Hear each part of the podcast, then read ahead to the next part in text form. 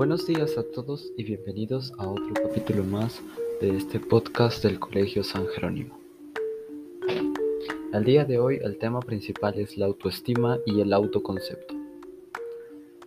Para ello, primero ejemplificaré lo que es un autoconcepto al realizar una presentación de mi persona. Lo primero que uso para definirme como persona es destacar soy alguien proactivo, que me gusta anticiparme y prever los hechos. Soy responsable por lo que me gusta cumplir mis obligaciones, tanto académicas como personales. También soy creativo, tolerante, competitivo, amable e inteligente. Tengo habilidades para las matemáticas, la memorización, el ritmo, la coordinación y la empatía. Pero sobre todo, se me da muy bien el aprender lo que me permite crecer intelectualmente a un ritmo mucho más rápido y adaptarme a situaciones difíciles. Sumando todas estas virtudes y habilidades, los campos en los que usualmente destaco son la música, porque toco el piano y el violín, los deportes, en especial el atletismo y el vóley, y la ciencia, la historia, filosofía, biología, química y física principalmente.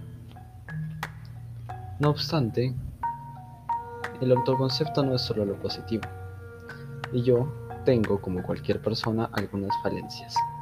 Estas son usualmente cosas como la flojera, que en ocasiones me impide realizar algunas actividades que son necesarias, la impaciencia, porque a veces no soporto algunas actitudes lentas de algunas personas o situaciones. También me gustan los retos y las situaciones desafiantes, por ende, Tampoco soy especialmente prolífico en realizar actividades repetitivas o aburridas. Ahora, cuando realizamos un buen trabajo o actividad, es importante tener en cuenta cómo nos sentimos, cuál es nuestra autoestima con respecto a esta situación. Eh, en mi caso, es que yo me siento lleno de satisfacción, especialmente cuando me tomo tiempo y esfuerzo a realizarlo y termina en éxito.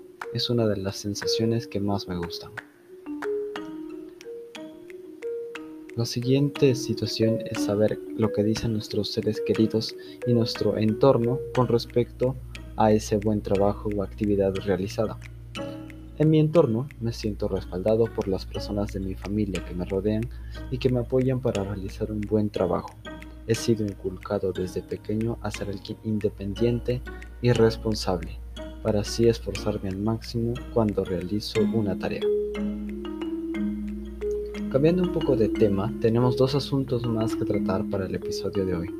Número uno, las redes sociales y su influencia en la autoestima de las personas. Todos somos conscientes del impacto de las redes sobre la forma en la que llevamos nuestra vida social, pero pocos somos conscientes realmente de lo que vemos cuando hacemos scrolling. Las redes sociales muestran una realidad sesgada de las personas. Por ejemplo, cuando yo publico una foto en Instagram es porque quiero hacerlo, porque quiero que otros vean esa foto. Todo normal hasta ahí, pero las implicaciones de esto son grandes. Significa que lo que otra persona ve sobre mí es solo lo que yo quiero que vea. Estoy sesgando, ya sea consciente o inconscientemente, la imagen que doy al mundo sobre mí. Y el problema radica en que muchos jóvenes toman por verídica la vida que muchas otras personas publican por redes, sin darse cuenta de este sesgo. Vamos con el segundo y último tema para terminar este capítulo. La autoestima en las relaciones de pareja. Para tener una relación exitosa es esencial que esté basada en el respeto, la confianza y el amor mutuo. Además, ambos deben tener una autoestima fuerte para evitar la desconfianza y los celos. Esto ha sido todo por el episodio de hoy. Gracias.